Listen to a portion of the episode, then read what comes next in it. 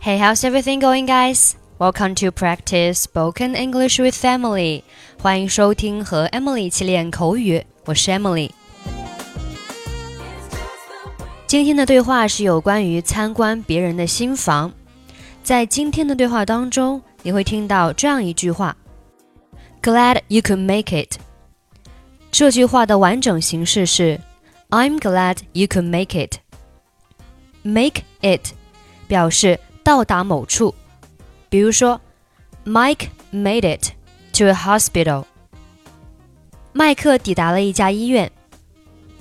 Make it 这个短语还可以延伸为成功达成某事，比如说，John made it as a professional basketball player。约翰成功当上了职业男球员。Bite the bullet 表示忍痛开始解决某事，bite 表示咬，bullet 是子弹。Bite the bullet 字面上理解是咬子弹。这个习语源自古时候战场上医生替士兵开刀的传统。在没有麻醉剂的情况下，医生会给病人一颗子弹咬着。所以呢，bite the bullet 可以表示忍痛开始解决某个问题。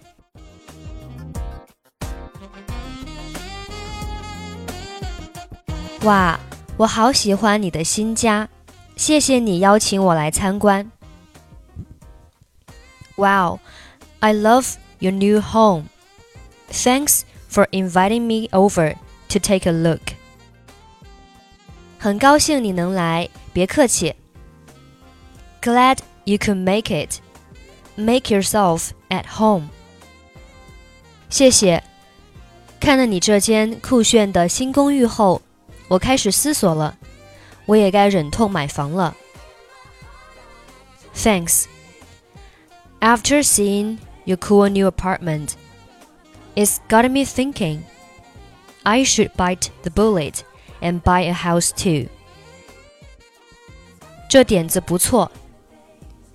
Great idea. 我该怎么做呢？我不知道从哪儿开始。 How do I go about it? I wouldn't know where to start. 最重要的事就是地点、地点和地点。The most important things are location, location, and location. 你的确选了一个很棒的地点，在公园旁边，而且离学校五分钟的路程。 You sure did choose a great location, next door to a park, and a five-minute walk from a school.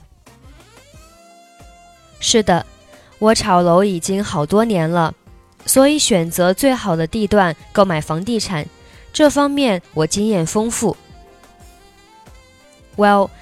I've been flipping houses for years, so I have a lot of experience choosing the best locations to buy properties.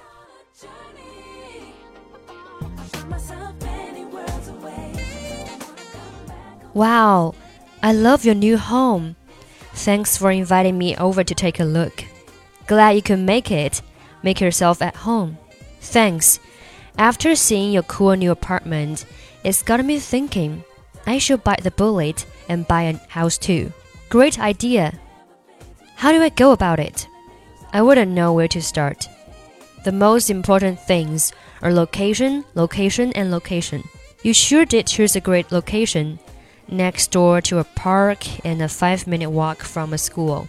Well, I've been flipping houses for years, so I have a lot of experience choosing the best locations to buy properties. Okay, that's pretty much for today. 关注微信公众号或者抖音，搜索英语主播 Emily，可以获取本期节目的跟读版本以及单词发音视频。I'm Emily. I'll see you next time. Bye bye.